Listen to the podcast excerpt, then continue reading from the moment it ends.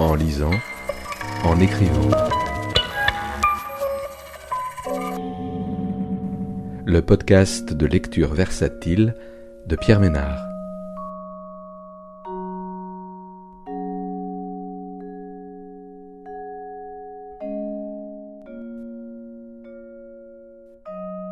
Aujourd'hui, Nos corps lumineux d'Aliona Glukova, paru aux éditions verticales en 2023.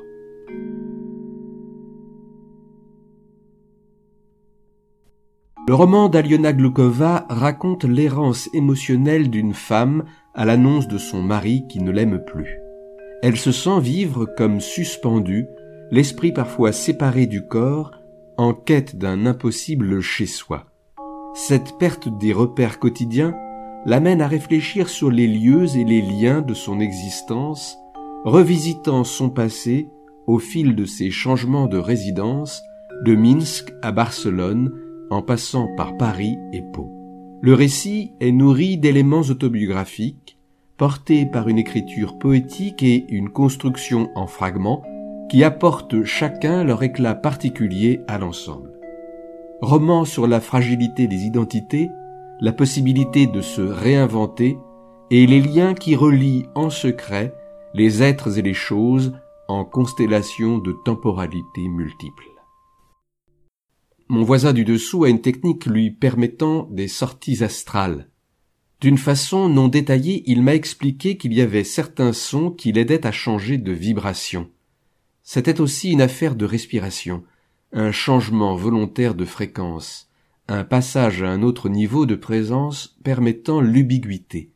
Il se met sur le dos, une main sur la poitrine, l'autre sur la jambe, il quitte son corps en pleine journée. Ses voyages astraux sont lointains, il ne m'a pas raconté par où il passait, il parle surtout des apprentissages qui ont lieu pendant ces trajets. Quelqu'un remplace son cœur, il a des visites. J'imagine ces kilomètres parcourus en hauteur avec un corps autre, des paysages possibles. Est-il nu? A-t-il froid? Voit-il le ciel? Comment sont tes bras quand tu voles? lui ai-je demandé.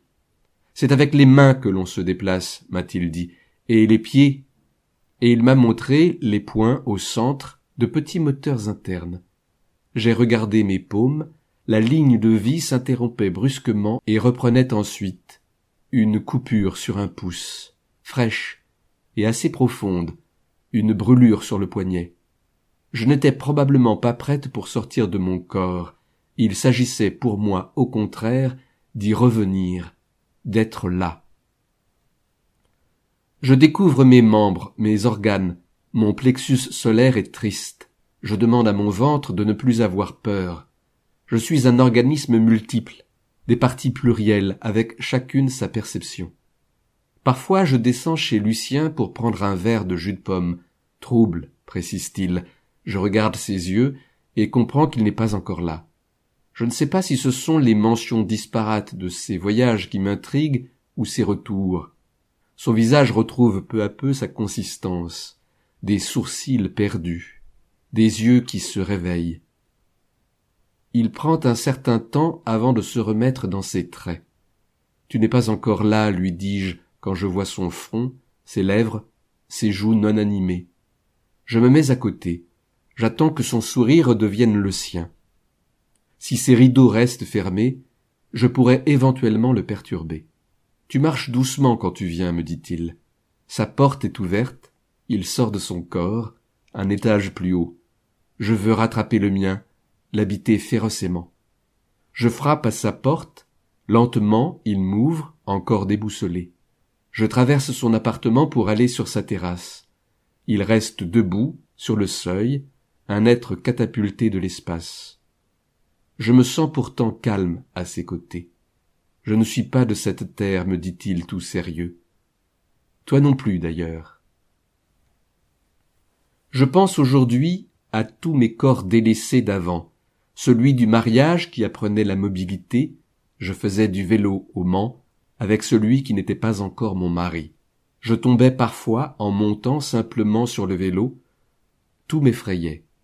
Les rails, les voitures, les villes, les personnes en face sur le même sentier. Je me sentais dangereuse pour les autres, un projectile aléatoire, vacillant sur une bicyclette incontrôlable. Il me manquait des réflexes primaires de survie.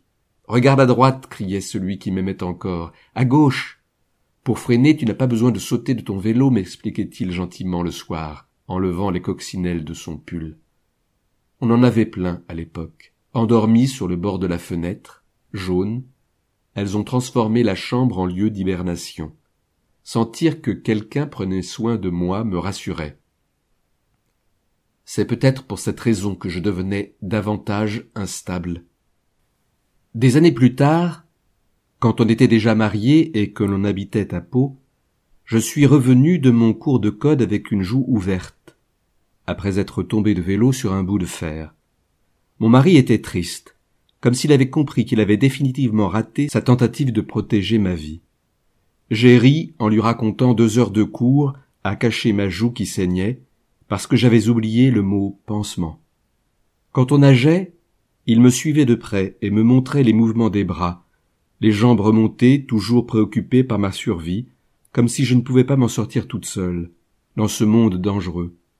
Il m'a emmené à vélo, moi, à califorchon entre la selle et le guidon, à mon premier cours de barre au sol, cours de danse ensuite cette forme que prend l'amour, cet autre qui m'attrapait en chute et me mettait en marche. Les nuits aux yeux fermés, ouverts, sans le vouloir, je réaménage mes souvenirs. Une séparation est une étape, une porte, dis-je à ma mère le matin par Skype, une pâte à modeler. J'attends une vie nouvelle comme une robe, une aventure, une occupation j'ai oublié de me retourner. Je n'ai rien gardé, je n'ai même pas ramassé un caillou, un bout de verre, comme ma vie était encore celle d'avant, pour en garder un souvenir, comme un voyage dans un pays étranger qui finissait d'un coup. En portugais, il existe un mot, desencontro. Il désigne un décalage, un désaccord. Peut-être que la rencontre est quelque chose que l'on peut défaire, abolir par une action qui va dans une direction inverse. J'imagine comment on rembobine nos rapprochements, nos attirances. Mes caresses n'atteignent plus l'autre qui m'échappe définitivement. Ma voix de l'époque parle de mes vêtements entassés dans une cave chez Anaïs Abizanos, des livres en vrac, d'une robe tachée que je n'ai pas lavée avant de partir, des céréales dans des sacs ouverts, des hauts de maillot de bain, une palme, des papiers administratifs non triés, des objets dans les cartons avec des inscriptions ou non, du scotch, des bras arrachés. Est-ce que mon passé est plus logique? Étais-je quelqu'un de plus identifiable avant?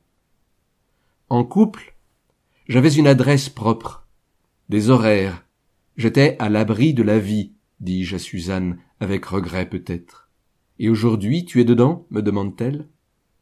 La vie est un lac. Je nage au milieu.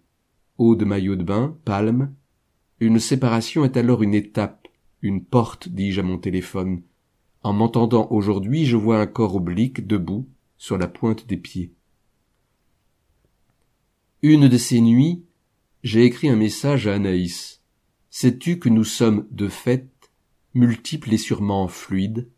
Je l'ai envoyé à celui qui était toujours mon mari par erreur. Comment? a-t-il répondu le lendemain matin. Je ne sais pas s'il voulait avoir des outils pour y arriver ou s'il était liquide, lui aussi. Tout le monde est fragmentaire, mais on n'en parle pas, m'a répondu à son tour Anaïs. J'ai envoyé un message d'excuse à mon mari. Mes détours ne concernaient que moi. Au mois de mars, d'avril, j'étudie mon corps en déséquilibre, pousse ses limites. Je veux sentir jusqu'où je pourrais aller, découvrir des occasions qui pourraient m'être offertes. J'aime me pencher davantage, compter les secondes. Rester suspendu, en attente du corps qui lâche, est très agréable. Je découvre qu'une vingtaine de centimètres sont suffisants pour tenir mon corps. Je répartis mon poids, monte mes jambes, elles deviennent légères. Mes bras en l'air, je déplace mon poids vers le ventre, le bas du dos. Un bout de chaise, de sol, une autre surface, me permettent d'explorer la flottaison. Combien de temps puis-je me tenir sans tomber? Si le point d'appui n'existe pas, je l'imagine, dis-je à mon voisin qui vole. Il me regarde déployer mes jambes au-dessus du sol et tirer les bras. Il ne paraît pas étonné. Tout est d'utilité, surtout les choses que l'on ne voit pas. Une respiration, une envie, une quête. Je prends un verre de jus de pomme qu'il me tend. Je pense aux empreintes de mes doigts qui vont rester sur son verre, des liens qui se font avec ces objets à lui. Je déplace la table et les fauteuils contre un mur pour avoir plus d'espace. Je danse en face de mon ordinateur. Je le pose sur la table basse. Ma caméra déclenchée, je me recule un peu pour que mon corps soit visible en entier. Alexei et Olga, mes professeurs de théâtre physique, sont à Moscou.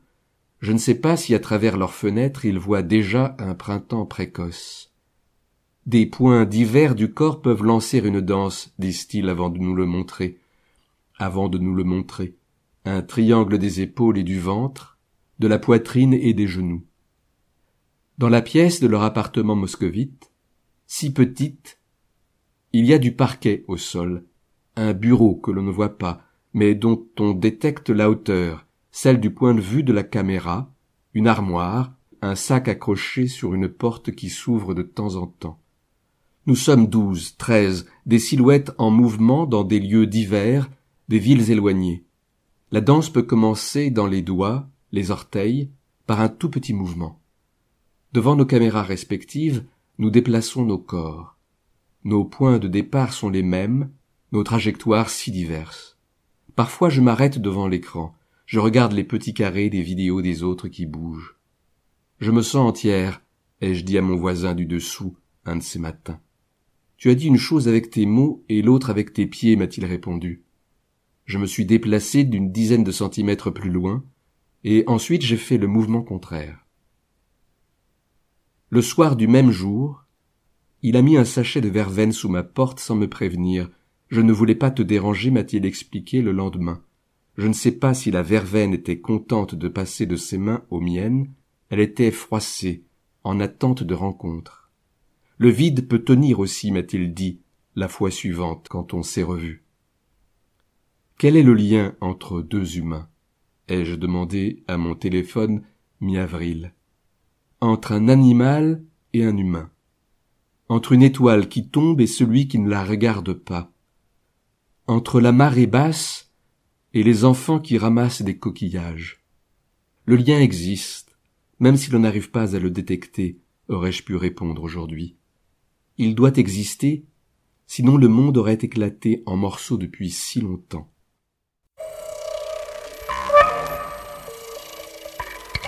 En lisant, en écrivant. Le podcast de lecture versatile de Pierre Ménard.